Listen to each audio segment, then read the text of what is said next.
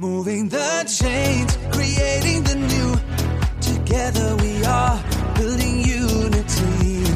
Energiegeladene Interviews, spannende Brancheninsights und alles, was du zu New Work wissen musst. Der Business Podcast mit Kira Marie Kremer. Hello, hello, hello und herzlich willkommen zu einer neuen Folge New Work Now.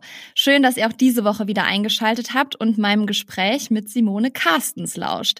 Sie ist Geschäftsführerin, Aufsichtsrätin, Mutter und steht für Diversity und Female Leadership und das über ihre Stelle bei der Deutschen Telekom hinaus, denn sie bezeichnet sich auch bei LinkedIn unter anderem mit dem Hashtag The Social CFO und hat da ganz, ganz viel zu erzählen. Und über ihre Karriere, über ihren Werdegang etc. berichtet sie jetzt im Gespräch, was ihr gleich hört. Ich freue mich sehr, dass sie zu Gast ist. Wir haben das Gespräch am 11.11. .11. aufgezeichnet. Und ähm, ja, hört gerne mal rein, wie ihre Kinder verkleidet aus dem Haus gegangen sind. Es war auf jeden Fall sehr amüsant und wir hören uns nach dem Interview wieder.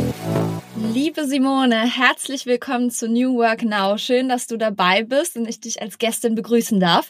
Und natürlich gibt's auch die allererste Frage für dich vorab. Also womit hast du dein erstes Geld verdient? Ich bin gespannt. Ja, vielen lieben Dank erstmal für die Einladung. Ich freue mich sehr, mit dabei zu sein. Ähm, mein erstes Geld habe ich verdient, ich glaube, so mit 14 als Babysitterin äh, von den Zwillingen Anna und David. Ich glaube, die waren damals fünf oder sechs Jahre alt. Und äh, mit David hatte ich lustigerweise vor kurzem nochmal Kontakt, aber zum Glück muss ich ihn heutzutage nicht mehr babysitten. Das schafft er schon ganz gut alleine. ähm, ich glaube, so mein Folgejob war dann mit 16, da habe ich bei Inventuren in Baumärkten geholfen. Ähm, viel, viel zählen, viel, viel Kleinkram, wenn man so die ein oder andere Schraube äh, zählen darf. Aber vielleicht kommt daher auch meine Vorliebe für Zahlen. Ja, das kann sehr, sehr gut sein. Und du warst ja auch lange Jahre beim Unternehmen MTU Aero Engines und du bist nun bei der Deutschen Telekom. Also wir haben, unsere Wege haben sich zwar über LinkedIn gekreuzt, aber ähm, wir arbeiten ja auch von M-Regie-Seite aus oftmals für die Telekom.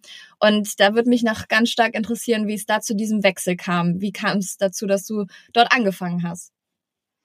Ja, ähm, ich würde vielleicht mal mit meiner MTU-Zeit äh, starten. Ähm, das Unternehmen hat mich natürlich sehr geprägt, weil ich dort auch fast zehn Jahre tätig war und auch viele spannende Erfahrungen sammeln durfte, wofür ich ähm, wahnsinnig dankbar bin. Ich durfte beispielsweise bei Verhandlungen mit dem Militär ähm, unterstützen. Das war damals als junge blonde Frau in einem, sagen wir mal, eher konservativ geprägten Land durchaus spannend. Oder ich habe auch bei der Bauteilverlagerung von Teilen für Flugzeugtriebwerke an die polnisch-ukrainische Grenze ähm, unterstützt. Dadurch war ich auch häufig in Polen vor Ort. Und ähm, ich muss sagen, dass gerade in diesem Jahr, auch wenn die Zeit, in der ich in Polen gearbeitet habe, schon länger her ist, in diesem Jahr bewegt es mich immer sehr, ähm, weil einfach die Nähe, also die paar Kilometer weiter, wo jetzt dort der Krieg herrscht, das ist natürlich schon etwas, was einen ähm, beschäftigt. Und ähm, ja, dadurch muss ich sehr oft an meine Zeit in Polen zurückdenken. Ähm, in der Nachtschichtaufsicht, die man äh, bei der MTU auch hatte in der Produktion, ähm, habe ich dann häufig meine High Heels gegen Sicherheitsschuhe getauscht und das hat äh, bei dem einen oder anderen Kollegen durchaus für einen Lacher gesorgt. Ähm, das war auch äh, eine spannende Phase, äh, mal was komplett anderes zu machen außer Finanzen. Aber irgendwann muss ich sagen, wollte ich dann einfach zurück ins Rheinland. Ähm, ich bin ja in Wuppertal geboren äh, und aufgewachsen und habe in Bergisch Gladbach studiert. Und dadurch ist es einfach so, dass ein Großteil meiner Freunde und meiner Familie eben auch in NRW lebt. Und äh, als ich dann von der Telekom angesprochen wurde und zum ersten Vorstellungsgespräch nach Bonn gereist bin, habe ich äh, hier in Bonn in einem großen Hotel eingecheckt und vor mir standen wahrhaftig Catwoman und Batman am Empfang und ähm, es liefen Karnevalslieder. Äh, da wusste ich wirklich, hier bin ich richtig, ich bin zurück in der Heimat. Ähm, das ist wirklich äh, genau äh, eine schöne Zeit. Ähm, heute haben wir auch den 11.11. .11. und äh, heute Morgen habe ich meine beiden Kids in die Kita gebracht, verkleidet als Flash und Hulk. Ähm, also von daher, die Karnevalszeit begleitet uns auch gerade wieder. Und ähm, ja, mit der Telekom war ich irgendwie sofort auf einer Wellenlänge. Das Unternehmen begeistert mich mittlerweile ja auch seit fünf Jahren und ich schätze einfach diesen Magenta Spirit der Telekom und ähm, dass die Werte, die die Telekom vertritt, einfach auch sehr gut zu mir passen. Themen wie Nachhaltigkeit, Diversität, für die ich ja auch brenne. Ähm, das ist mir wichtig, dass mein Arbeitgeber eben auch solche Themen mit vertritt. Deswegen glaube ich, matcht das auch sehr gut. Boah, du hast gerade so viel erzählt, wo ich einfach die ganze Zeit zwischenfragen wollte. Mega spannend, was du alles schon erlebt hast und äh, wie so deine Reise war. Also erstmal dazu, ja, wir haben heute den 11.11. .11. Ich habe hier großen Herzschmerz in Hamburg, kann leider nicht dabei sein, aber nicht, weil ich jetzt in Hamburg wohne, sondern weil morgen mein Flug nach Los Angeles geht und äh, ja, ich da äh, fünf Stunden hin nach Köln und fünf Stunden wieder zurück nach Hamburg, wenn mein Flug geht aus Hamburg, wäre dann ein bisschen ähm, unverantwortlich, sagen wir es so. Aber genau, deswegen schön, dass du da die Brücke schlägst. Richtig cool, auch dass du heute deine Kinder schon verabschiedet hast und äh, die da auch die Mentalität vom Karneval mitleben. Und anderer Punkt ist, du hast es angesprochen, als blonde junge Frau in dem Bereich. Es ist ja so, du hast erzählt, das ist ja vor vielen, vielen Jahren passiert, dass es dir so ging. Aber es ist ja heute auch noch so. Also, oder empfindest du es, gut, jetzt bist du ein bisschen älter geworden, aber ich bin jetzt diese blonde junge Frau, beispielsweise wie du. Ich finde es teilweise immer noch schwierig, ernst genommen zu werden in solchen Kreisen. Ich habe gestern wieder einen Vortrag gehalten bei einer Steuerberatung und hatte wirklich das Gefühl, ich komme da rein, erzähle den älteren Herrschaften was von New Work und ähm, muss mich erstmal beweisen. Wie empfindest du das heute in der Arbeitswelt? Ich kann absolut nachvollziehen, was du da sagst und glaube auch, dass es an einigen Stellen natürlich auch heute noch so ist, dass wir da noch nicht am Ziel sind. Ich finde gerade bei solchen Themen wie ähm, Chancengleichheit, Diversität, ich bezeichne das immer ein bisschen als Reise, die man da geht. Und ähm, ich glaube, diese Reise ähm, ist schon fortgeschritten. Also wenn ich das vergleiche mit der Zeit eben, als ich damals beispielsweise eben ähm, den Job hatte, dann finde ich, sind wir jetzt eben äh, gute zehn Jahre später schon viele Schritte gegangen. Ähm, es wird besser, aber ich stimme dir auch zu. Wir sind natürlich noch lange nicht da, wo wir eigentlich hinwollen. Aber ich glaube, dass wenn da jeder seinen Beitrag zu leistet, ähm, dass wir da einfach Tag für Tag, Schritt für Schritt immer besser drin werden. Und ähm, da freue ich mich drauf und hoffe, dass die Reise wirklich auch ähm, genau so, wie sie jetzt eben läuft, weitergeht. Ja, und da setzt du dich ja auch unter anderem sehr stark beispielsweise bei LinkedIn für ein. Das machst du ja wahrscheinlich auch in der Deutschen Telekom. Also du bist ja Aufsichtsrätin der Telekom Service GmbH, du bist Geschäftsführerin Finanzen und seit Oktober auch Geschäftsführerin für operatives Geschäft bei der Deutschen Telekom. Also erstmal herzlichen Glückwunsch dazu, weil das bist du ja jetzt noch nicht so lange. Und Danke. wie vereinst du diese Bereiche in deinem Berufsalltag? Und ja, dann kommen, kommen wir gleich zu Diversity. Ich will dich so viel fragen, das ist richtig, richtig cool. ähm, genau, also kommen wir aber erstmal dazu. Wie vereinst du diese Bereiche in deinem Berufsalltag? Ja, ähm, als Geschäftsführerin bin ich ja für die Vertriebsgesellschaft verantwortlich, unter anderem auch für die vielen Telekom-Shops, die man sicher so kennt, äh, wenn man durch die Innenstädte in Deutschland läuft. Und als Aufsichtsrätin bin ich in unserer Servicegesellschaft, das heißt da, wo wir unsere Kundencenter eben an den Hotlines haben.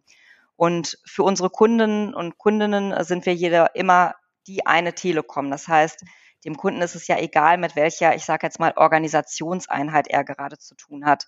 Und ähm, so sehen wir uns eben auch intern ähm, als Sales und Service, so ein bisschen als Bindeglied zwischen unseren Kunden und der Telekom.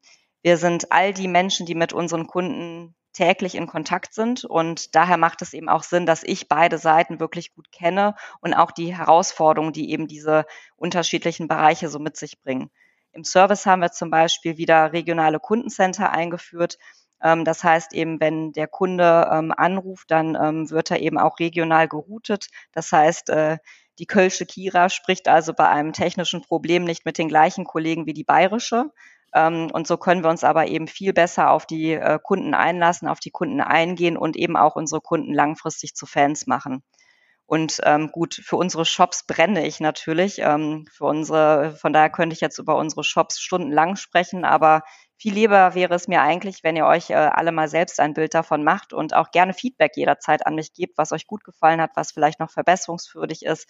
Von daher, äh, du bist gerade in Hamburg, äh, lauf mal in den nächstgelegenen Telekom-Shop und ich freue mich darüber, mal zu hören, ähm, was du da so dazu sagst. Gerade da werden wir einen großen neuen Flagship-Store aufbauen. Ähm, wenn der geöffnet ist, gebe ich dir mal Bescheid, den, den musst du dir mal anschauen. Das ist wirklich toll zu sehen, was wir da für Erlebniscenter für Kunden tatsächlich bauen.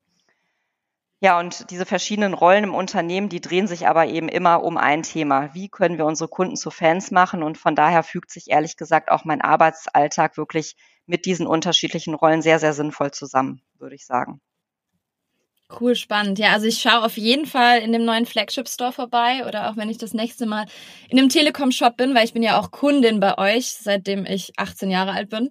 Also ich äh, war noch nie woanders, sagen wir so. Ähm, ja, werde ich auf jeden Fall mal berichten, was mir da so auffällt. Aber ich habe ja auch bei den Veranstaltungen, die wir schon gemacht haben, wo ich Regisseurin war für euch, unter anderem bei der Digital X, auch diesen Spirit gemerkt, den du sagst. Also dieses, diesen Magenta Spirit, KundInnen zu Fans machen. Und muss schon sagen, all diejenigen, die ich bei der Telekom jetzt kennengelernt habe, also unter anderem auch PVG, die Social Media Abteilung, ähm, aber auch Geschäftskundenbereiche, also verschiedene, haben alle diesen Spirit. Also es ist auch oftmals ein Best Practice, die Telekom meinerseits, wenn es natürlich auch beispielsweise um Corporate Influencing geht, wie die MarkenbotschafterInnen. Also ich finde, ihr macht schon super viel richtig und bin natürlich auch sehr neugierig, wie das alles vonstatten geht. Also du setzt dich ja beispielsweise sehr für die Themen Diversity, Chancengleichheit, aber auch viel mehr Leadership ein. Also wie machst du das genau oder wie macht ihr das als Deutsche Telekom? Ja, ähm, das ist eine wirklich spannende Frage. Vielleicht starte ich mal damit, ähm, ja, wie mich diese Themen wirklich ganz persönlich betroffen haben und warum ich auch, äh, ich glaube, unter anderem deswegen so viel weitergeben möchte. Ich hatte ja schon erzählt, ähm, wie ich Batman und Catwoman vor meinem ersten Gespräch mit der Telekom getroffen habe und ähm, vor meinem ersten Arbeitstag bei der Telekom, einige Wochen später, habe ich dann ähm, ja die wunderbare Nachricht erhalten, dass ich schwanger bin. Ähm, für mich wunderbar, für einen Arbeitgeber natürlich eher schwierig. Und von daher hatte ich natürlich auch tausend Gedanken im Kopf. Wie wird meine neue Chefin von mir denken? Ähm, ja, wenn ich dann sage, dass ich im Prinzip nach wenigen Monaten gleich äh, in die Elternzeit verschwinde, ähm, war es wirklich die richtige Entscheidung von mir in so einer Situation dann eben auch von München nach Bonn zu ziehen etc. etc. Also all die Fragen stellt man sich ja dann als Frau, wenn man eben in so einer Situation ist. Und meine Chefin hat damals ganz toll reagiert und ähm, ist heute noch eine wichtige Mentorin für mich. Ähm, als ich dann drei Jahre später zum zweiten Mal schwanger wurde, dachte ich, na super, ähm, das war's jetzt mit der beruflichen Karriere. Ne? Ähm, innerhalb kürzester Zeit beim neuen Arbeitgeber mit zwei kleinen Kindern, die zweite Elternzeit. Ähm, aber auch da, ähm, die Telekom, ähm, die lebt diese Unternehmenswerte wirklich und ist eben, glaube ich, schon anders als andere Arbeitgeber. Also sprich, während der zweiten Elternzeit hatte ich immer engen Kontakt, tolle Mentoren, ähm, habe mich mit äh, vielen Menschen innerhalb des Unternehmens weiter ausgetauscht. Ähm, trotz der Besonderheit, dass das auch noch die Corona-Zeit war, hat es dennoch geklappt, dass man sich eben regelmäßig ausgetauscht haben hat, zur Not eben auch ähm, virtuell. Und ähm, ja, so wurde ich wirklich im Prinzip ähm, aus meiner Elternzeit sozusagen, also nach der Elternzeit ähm, als Geschäftsführerin Finanzen ähm, in der jetzigen Vertriebsgesellschaft ähm, ähm, positioniert, ähm, mit unter 40, mit zwei kleinen Kindern und selbstverständlich auch am Anfang eben in Teilzeit, klar in hoher Teilzeit, aber in Teilzeit.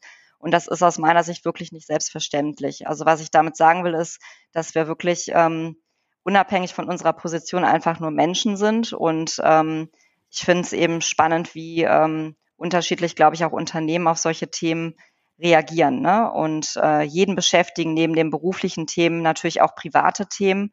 Und äh, wir sollten es da ja wirklich allen Menschen ermöglichen, die gleichen Chancen zu haben, unabhängig von Geschlecht, Herkunft, Alter, sexueller Orientierung und so weiter. Es hat ja wirklich alles viele Dimensionen, das Thema Diversität. Und äh, das sehe ich tatsächlich als eine der wichtigsten Führungsaufgaben. Und hier möchte ich einfach auch selbst mit gutem Beispiel vorangehen. Es ist ein bisschen wie beim Sport. Ähm, junge Talente müssen frühzeitig gefördert und auch an den Verein gebunden werden. Und ich glaube, hier liegt die Herausforderung, dass äh, wirklich jede einzelne Führungskraft hier ein attraktives Umfeld für Talente schaffen muss. Und ich selber versuche auch hier wirklich als Vorbild äh, ein Stück weit alle das vorzuleben und setze mich, äh, setze deswegen eben auch sehr bewusst auf diverse Teams. In meinem aktuellen Team beispielsweise liegt die Altersspanne zwischen 23 Jahren und 60 Jahren, also eine wirklich große Altersspanne, die auch eben sowohl äh, Herausforderungen, aber vor allen Dingen eben viele Chancen birgt und ähm, auch ähm, der Anteil von Frauen und Männern ist bei mir relativ ausgeglichen. Ähm, ich versuche auch bei Aufgabenverteilungen oder auch bei der Besetzung von Projekten sehr auf diverse Teams äh, zu setzen und diese auch so zusammenzubringen. Und ähm, mache aber eben diese Themen nicht nur unternehmensintern, sondern versuche eben auch ähm, nach außen hin, beispielsweise über LinkedIn, ähm, öffentlich eben einfach eine höhere Aufmerksamkeit für diese Themen zu bekommen. Ich berichte da beispielsweise ja über meine eigenen Erfahrungen, meine Herausforderungen im beruflichen Alltag als Mutter von zwei kleinen Kindern und versuche einfach damit auch anderen Frauen und auch Männern zu zeigen, dass sie auch bei so manchen Fragestellungen und Herausforderungen einfach nicht alleine sind. Mega spannend und ein richtig gutes Vorbild auch in dem Fall, ne? Also nicht nur du als Person, sondern auch die Telekom. Also gibt's da irgendwie so einen Antreiber, eine Antreiberin, die das damals gestartet hat oder ist das da die Masse, die es macht? Also woher kommt diese Kultur? Ich glaube, Kultur ist immer Masse. Ich glaube, wenn du, ähm, mhm. wenn du über Einzelpersonen sprichst und sagst, okay, die haben die Kultur, sie bekommen sie aber im Prinzip nicht in eine Mannschaft reingetragen, dann wirst du sie ja nie erleben. Und von daher natürlich sind diese Themen irgendwo, ich sage jetzt mal, an zentraler Stelle ähm, aufgehängt, wo man sich vielleicht sehr bewusst darum kümmert. Aber letztendlich kommt es ja hinterher auf die Haltung von jedem Einzelnen an, ob diese Themen dann auch tatsächlich sich zu einer Kultur entwickeln. Und ich glaube, da sind wir ähm, gerade jetzt habe ich ja erst Fünfjähriges bei der Telekom, aber in den fünf Jahren würde ich auch sagen, haben wir schon wieder eine Reise begonnen ähm, und werden auch da Tag für Tag, Schritt für Schritt besser. Und ähm, daher würde ich sagen, ähm, schon lange auf dem Weg, aber äh, dieser Magenta Spirit, den erlebe ich tatsächlich so, wie du auch gesagt hast, überall im Unternehmen. Also egal in welchem Bereich man so reinschaut, du hast ja auch die sehr unterschiedlichen Bereiche genannt, der Magenta Spirit ist so ein bisschen omnipräsent und das äh, liebe ich an diesem Unternehmen. Richtig cool. Ja, also du sprichst es gerade an. Fünf Jahre, zwei Kinder, Elternzeit, Aufsichtsrätin in Teilzeit und alles. Also Wahnsinn. Besser geht's ja gar nicht. Also wenn jemand Fragen dazu hat, äh, sollte man sich am besten mal an dich wenden. Und das vielleicht auch gerne via LinkedIn. Wie gesagt, du bist da auch sehr aktiv. Und was du da auch sehr stark machst, du zeigst deinen Mitarbeitenden Support. Also nicht nur im echten Leben, sondern sogar auch im virtuellen. Also du sprichst da ja auch deinen Kolleginnen oder Mitarbeitenden wirklich Komplimente aus. Und das ist ja auch eine Art der Kommunikation, die Wertschätzung zeigt. Und glaubst du, dass das Unternehmen noch mal mehr machen könnten? Oder was dir, was ist dir da in dieser Kommunikation, egal ob analog oder virtuell, jetzt wichtig?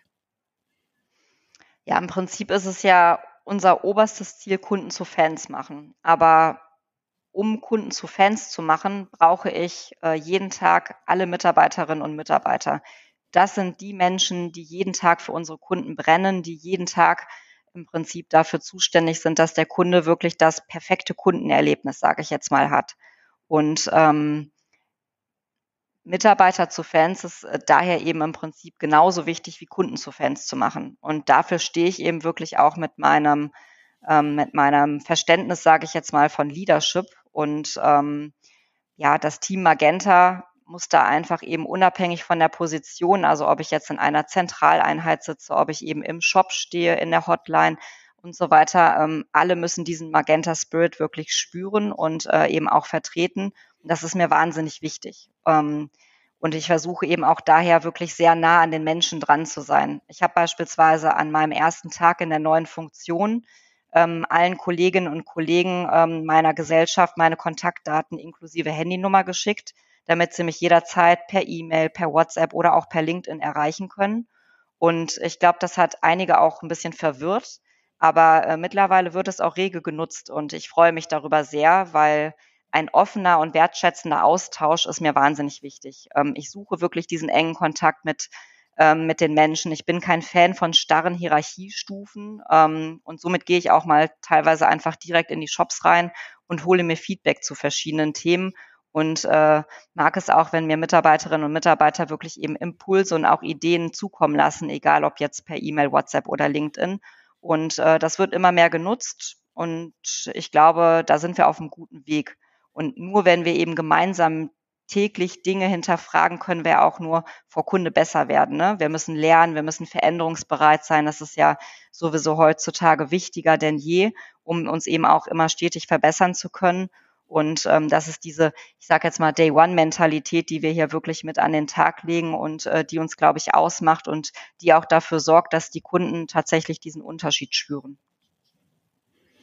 Ja, und du sprichst es gerade an, du lebst ja quasi eine Form von New Leadership oder Leadership oder Führung 4.0, wie es ja auch viele bezeichnen. Also dieses menschliche, nahbare, wertschätzende, sehr hands-on mit flachen Hierarchien. Das ist ja wirklich so das, wie in Zukunft geführt werden sollte, weil alle danach streben. Oder auch dieses, was du gerade ansprichst, Mitarbeitende zu Fans machen. Also viele fragen dann auch immer, ja, wie kann man denn die Gen Z gewinnen als neue Mitarbeitende, wo ich dann denke, ja, du kannst alles Mögliche über Social Media machen, aber wenn deine eigenen Mitarbeitenden nicht dafür sorgen, dass diese neuen Leute, die ins Unternehmen kommen, dass wirklich auch Fans werden, weil sie selbst nicht sind, dann ist da doch schon viel falsch und dann bringt es nichts, einfach nur neue Leute zu suchen. Denn neue Leute zu gewinnen, ist ja viel teurer als bestehende Leute zu halten. Das vergessen ja auch super viele. Deswegen schön, dass du das nochmal ansprichst, weil das super wichtig ist. Und es gibt ja ähm, eine Brand der New Work Talent GmbH, das ist Mom Hunting. Und du unterstützt diese Plattform auch als Beirätin. Also du machst noch was on top sozusagen. Was steckt denn genau hinter Mom Hunting und warum unterstützt du das?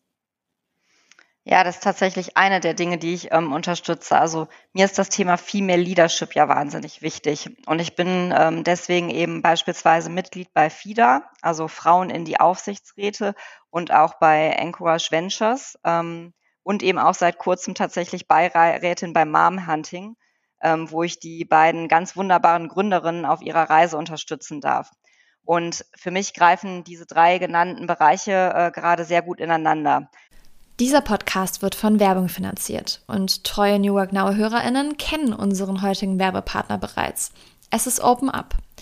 Und ihr wisst, dass mir mentale Gesundheit sehr am Herzen liegt und natürlich auch die Förderung mentaler Gesundheit am Arbeitsplatz. Und Open Up begleitet mich schon länger und viele von euch kennen Open Up schon.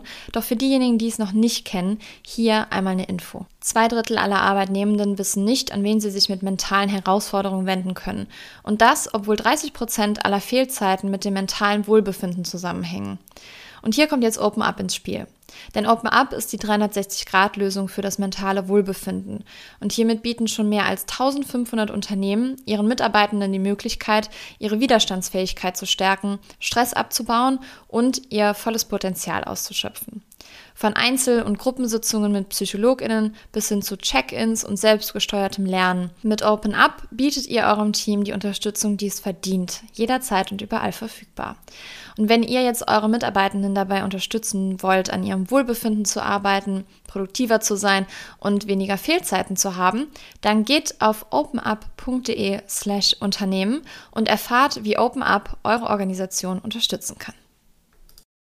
FIDA ähm, legt äh, ja immer wieder so ein bisschen den Finger in die Wunde und fordert auch auf politischer, auf politischer Ebene mehr Teilhabe von Frauen in Aufsichtsräten. Das ist ein wichtiges Thema. Und hier versuche ich gerade bei dem Thema Next Generation zu unterstützen. Ähm, ich habe angefangen, mich dort zu engagieren, ähm, als ich jetzt selber meinen ersten, mein erstes Aufsichtsratsmandat bekommen habe, weil ich auch da gesagt habe, ich möchte das eigentlich auch wieder mit weitergeben. Ich möchte junge Menschen ähm, davon überzeugen, dass es eine, ein, ein guter und wichtiger Weg ist, ähm, sich da eben auch ähm, aktiv einzubringen, auch in jungen Jahren schon. Und deswegen ist so der Teil Next Gen der, den ich bei FIDA eben sehr schätze. Bei ähm, Encourage Ventures setzt, äh, ähm, setzt man sich äh, eben mit äh, Investoren und men mit Mentoren für Gründerinnen ein. Und ähm, ich glaube, da sind wir einfach gerade bei dem Thema Female Startups schon noch sehr hinten dran. Also wenn man sich das so anguckt, da passiert zwar auch jetzt schon einiges, aber es ist ja immer noch nicht da, wo wir hinwollen. Das ist ja, da würde ich sagen, da sind wir eher noch am Anfang der Reise. Und da schätze ich es eben sehr, wenn wir uns dort spezifisch wirklich für Female Startups eben auch einsetzen. Und da bin ich dann sozusagen bei dem letzten Punkt, nämlich beim Mom Hunting. Mom Hunting verbindet im Prinzip ja familienfreundliche Arbeitgeber mit Career Moms, wenn wir sie mal so nennen möchten. Und ähm, so haben eben auch ähm, andere Mütter die Chance, einen so tollen Arbeitgeber zu finden wie ich. Und äh, daher eben setze ich mich dann auch dort mit dafür ein und versuche eben die beiden Gründerinnen dabei äh, zu unterstützen, äh, Mom Hunting noch größer zu machen. Und äh, ja, ich finde es wichtig, dass man das Thema Female Empowerment tatsächlich eben von verschiedenen Seiten so ein bisschen angeht und beleuchtet. Und daher engagiere ich mich eben tatsächlich in diesen sehr unterschiedlichen Initiativen, die für mich aber eben trotzdem immer so ein bisschen ineinander greifen, sage ich jetzt mal. Spannend, also dass du das gerade mit den Startups und den Frauen in den Startups ansprichst, weil ich habe heute Morgen noch die Folge vom Pioneer Briefing mit Gabor Steingart gehört, ähm, beziehungsweise Chelsea Speaker war heute dabei. Und dann haben die auch darüber gesprochen, dass äh, Frauen in hohen Positionen bei Konzernen auf jeden Fall mehr werden, aber in Startups nicht. Und da hat dann Kati Ernst von Uja, ich weiß nicht, ob du sie auch kennst oder sie dir schon mal begegnet ist, ähm, nochmal ein Statement zugegeben und auch gesagt, dass sie damals bei der Höhle der Löwen waren und die machen Periodenunterwäsche und mhm. haben dann da gepitcht und da wurden sie dann gefragt, ob es dafür überhaupt einen Markt gibt und haben dann auch ein Angebot bekommen, was aber unter deren Wert war und uns dann abgelehnt. Und heute gibt es ganz viel Konkurrenz zu Uja beispielsweise. Ähm, und sie meinte auch, dass es nicht nur diese Periodenunterwäsche war, was sie gemacht haben, also ein Frauenprodukt, sondern auch, weil sie zwei Gründerinnen waren, hatten sie es schon schwer. Also es ist eigentlich relativ schade und umso wichtiger, dass es solche Initiativen gibt, dass das Ganze nach vorne bringt, dafür Sichtbarkeit schafft und aber auch zeigt, wie man das Ganze angeht. Also, ne, also so paar Beispiele geben oder Handwerkszeug liefern, wie man das Ganze umsetzen kann, finde ich persönlich immer wichtig, weil meckern können wir gut, aber zeigen, wie es dann umgesetzt wird, ist, glaube ich, der Punkt, der äh, manchen auch so fehlt. Deswegen cool, dass du dich da einsetzt. Und gibt es da auch schon Erfolge oder Ziele, die Mom Hunting oder auch ähm, Frauen in die Aufsichtsräte erzielen konnten? Ja, letztendlich ähm, geht es ja gerade erst los beim Mom Hunting. Also wir sind da noch relativ am Anfang und gucken jetzt, wie wir das Ganze eben gemeinsam möglichst schnell groß machen können, weil ich meine, ich glaube, der Markt ist dafür absolut da. Ähm, die Plattform geht jetzt mit an den Start und ich hoffe, dass wir darüber eben wirklich sehr viele tolle Career Moms ähm, vermitteln können und äh, dass es da einfach tolle Möglichkeiten gibt und hoffe natürlich auch, dass ich darüber vielleicht auch einfach tolle Frauen für unser Unternehmen noch kennenlernen und begeistern kann, weil auch da ist es so, finde ich, wie du gerade gesagt hast, in den Konzernen ist es schon so, dass wir heute, glaube ich, eben an diesen obersten Ebenen schon in vielen Unternehmen gar nicht schlecht unterwegs sind. Aber das, was aus meiner Sicht in den meisten Unternehmen noch nicht passt, ist eben wirklich, dass man auch auf den unteren Ebenen ähm, entsprechend eben für, ich sage jetzt mal, den weiblichen Nachwuchs sorgt. Und ähm, da, glaube ich, müssen wir an vielen Stellen noch ansetzen ähm, und deswegen eben auch schon junge Leute wirklich versuchen, wie du auch gesagt hast, ans Unternehmen zu binden, ne? weil es ist immer leichter, wenn man ähm, versucht, eben die tollen Mitarbeiterinnen ähm, und Mitarbeiter, die man hat, eben auch zu halten und immer wieder fürs eigene Unternehmen zu begeistern. Daher eben auch dieses Thema Corporate Influencer, was, glaube ich, immer wichtiger wird äh, für viele Unternehmen.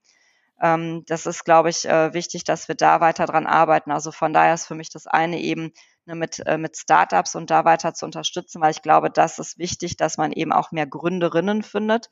Das Thema Mom Hunting ist für mich wirklich so eben ähm, Mütter, die eben einfach Lust auf äh, Karriere haben, dabei zu unterstützen und zu gucken, wie kann man sie wirklich am besten wo positionieren und eben gleichzeitig aber darüber eben auch in den Konzernen dafür Sorge tragen, dass eben auch auf den unteren Ebenen einfach gute Frauen nachrücken können, weil ich glaube, da haben wir noch einiges zu tun.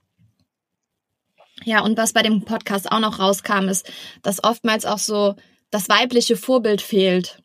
Ja, also ich weiß nicht, wie es dir geht, aber ich finde auch manchmal diese Vorbilder, die man auch bei LinkedIn sieht, die haben alle schon jahrelange Erfahrung, sind Ewigkeiten im Business, sind riesengroß und so und denkst so, okay, wow, ne, schon, schon irgendwie einschüchternd und manchmal fehlen diese kleinen Vorbilder.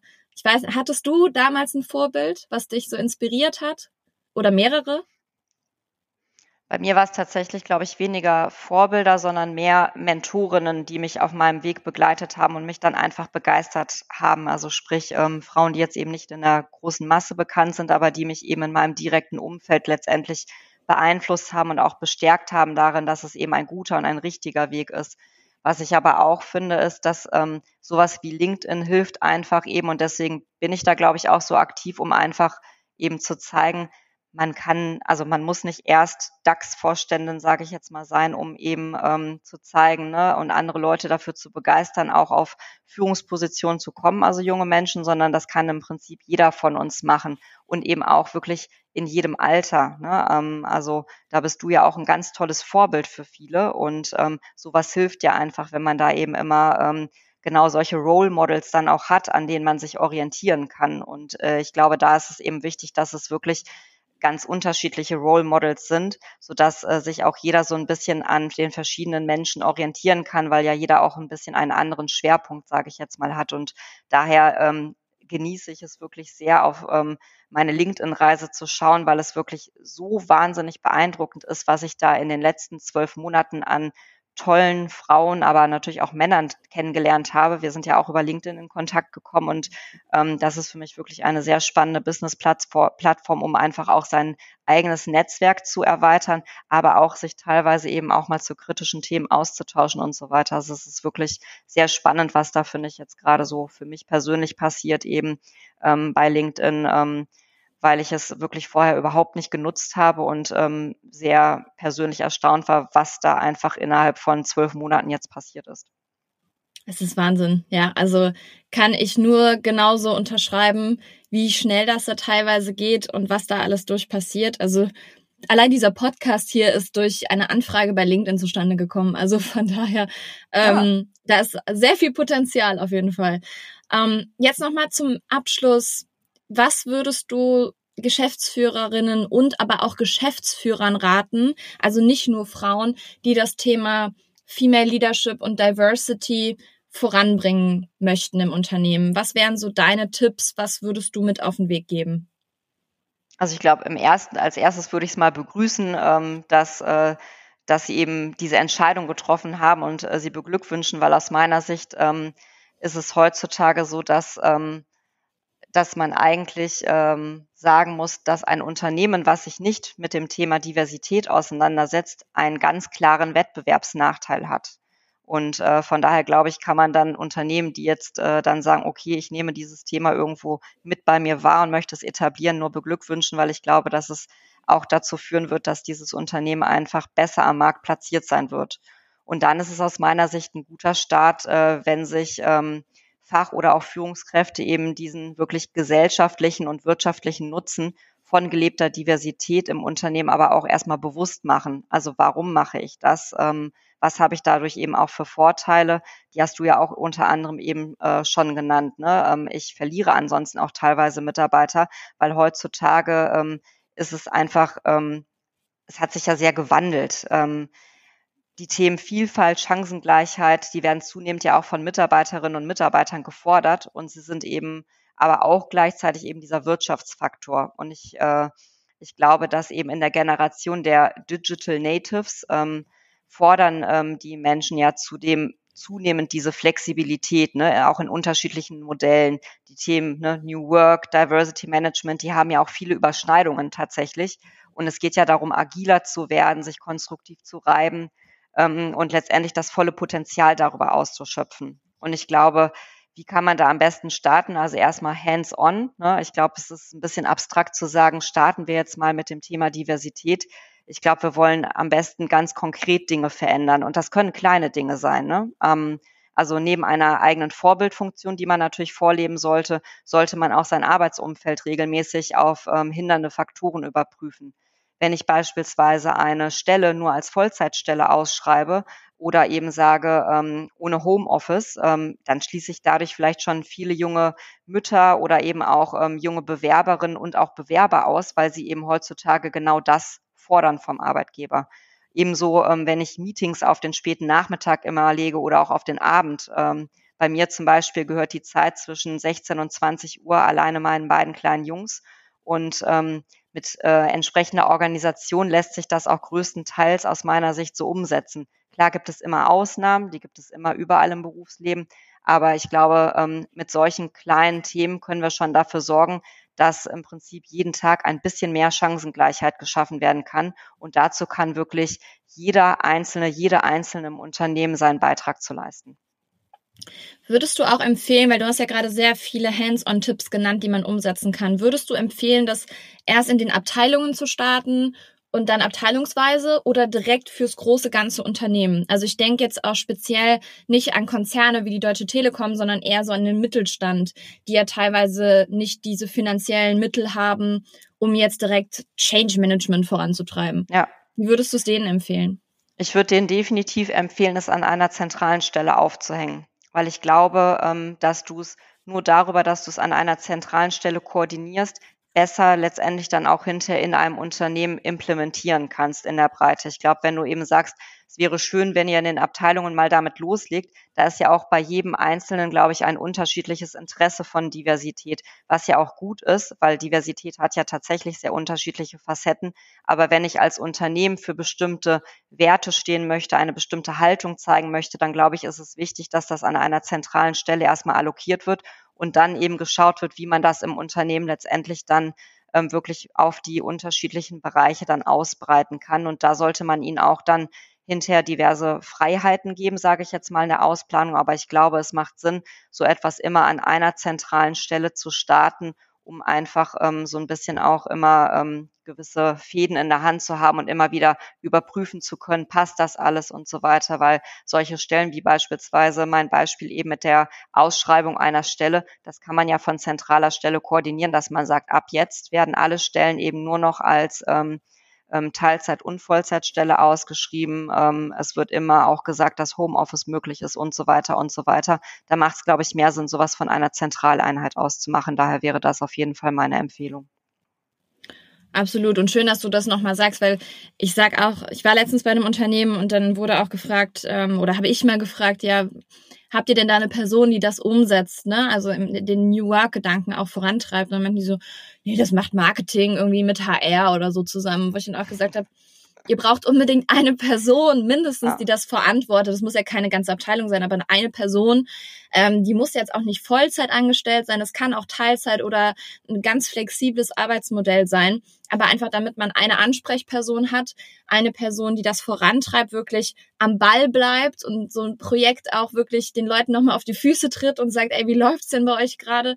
Weil HR und Marketing haben einfach ihre eigenen Dinge noch oftmals zu tun und das dann noch on top. Also das ist einfach der falsche Weg. Deswegen schön, dass du das auch nochmal unterstreichst. Vielen Dank dafür. Dann äh, habe ich jetzt noch tatsächlich, das würde mich mal interessieren, weil du kommst ja auch bei vielen Unternehmen jetzt ähm, rum. Siehst du Unterschiede zwischen kleinen, eher vielleicht mittelständischen oder großen Unternehmen in der Umsetzung von Themen wie Diversity oder auch New Work?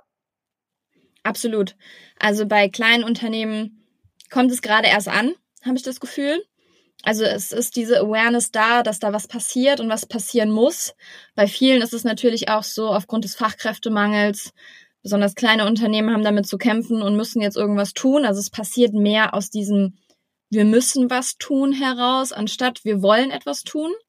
Und bei dem Mittelstand, bei den etwas größeren Unternehmen sehe ich, dass sie schon viel tun oder gerade Ansätze starten, ähm, es aber jetzt noch nicht so ausgereift ist wie beispielsweise bei Konzernen. Ja, also ich sehe wirklich die Konzerne, wie jetzt auch ihr beispielsweise, wirklich Best Practice on top, aber weil man auch diese finanziellen Mittel hat, um das Ganze voranzutreiben, was glaube ich beim Mittelstand oder auch kleinen Unternehmen fehlt.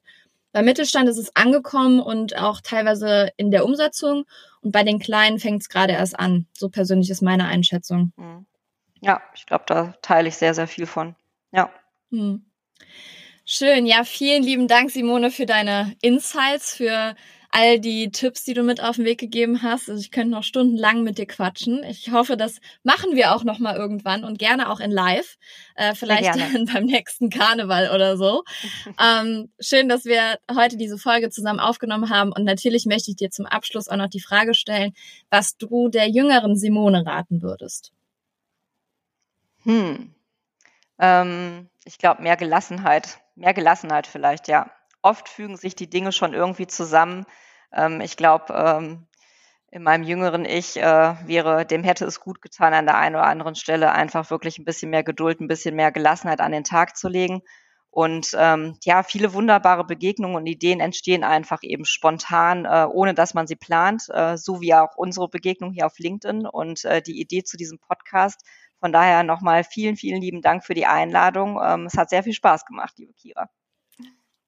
Das kann ich nur zurückgeben und deinen Rat teile ich auf jeden Fall. Also einfach mal ein bisschen mehr Moment leben, ein bisschen gelassener sein.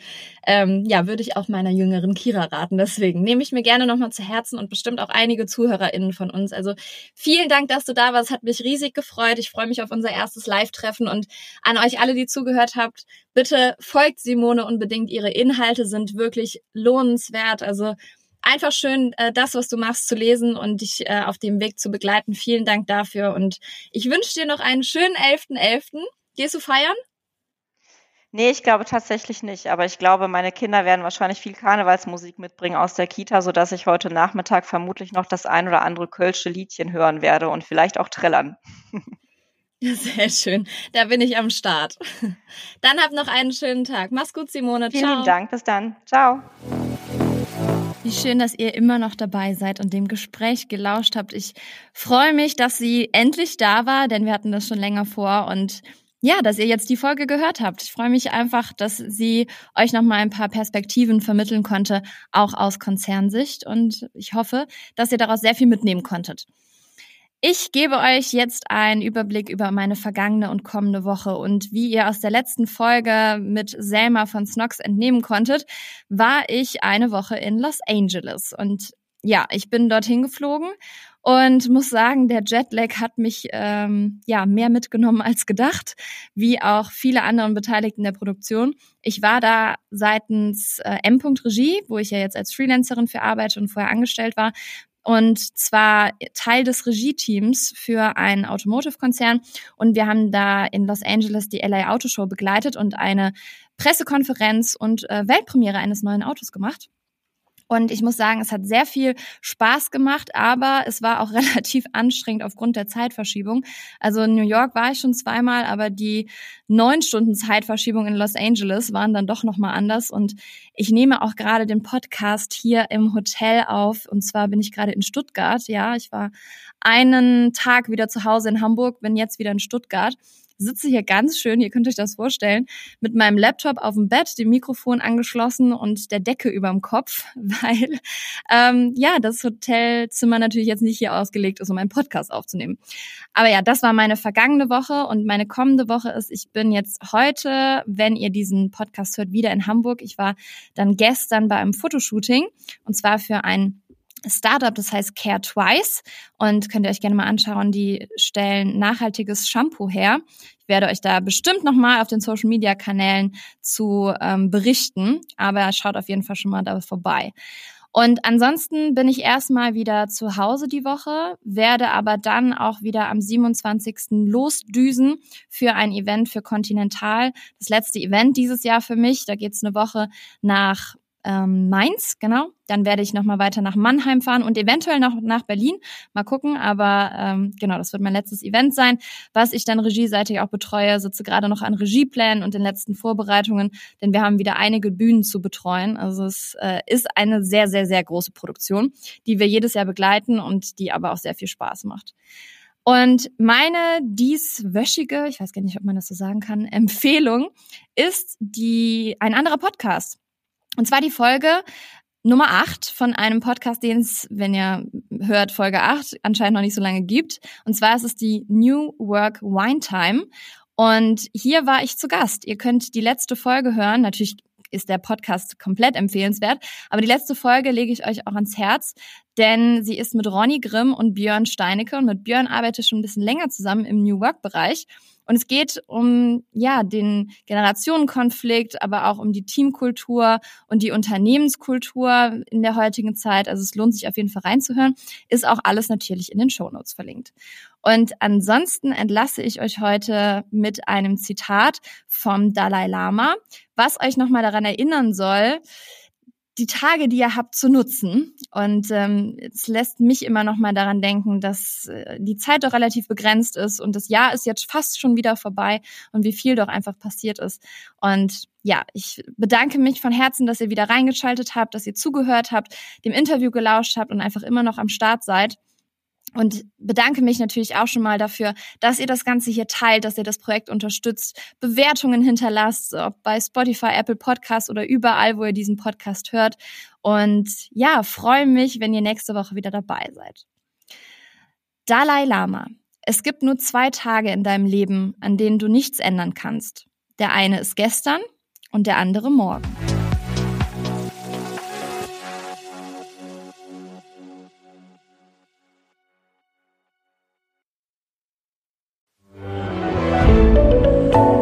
Podcast von Funke.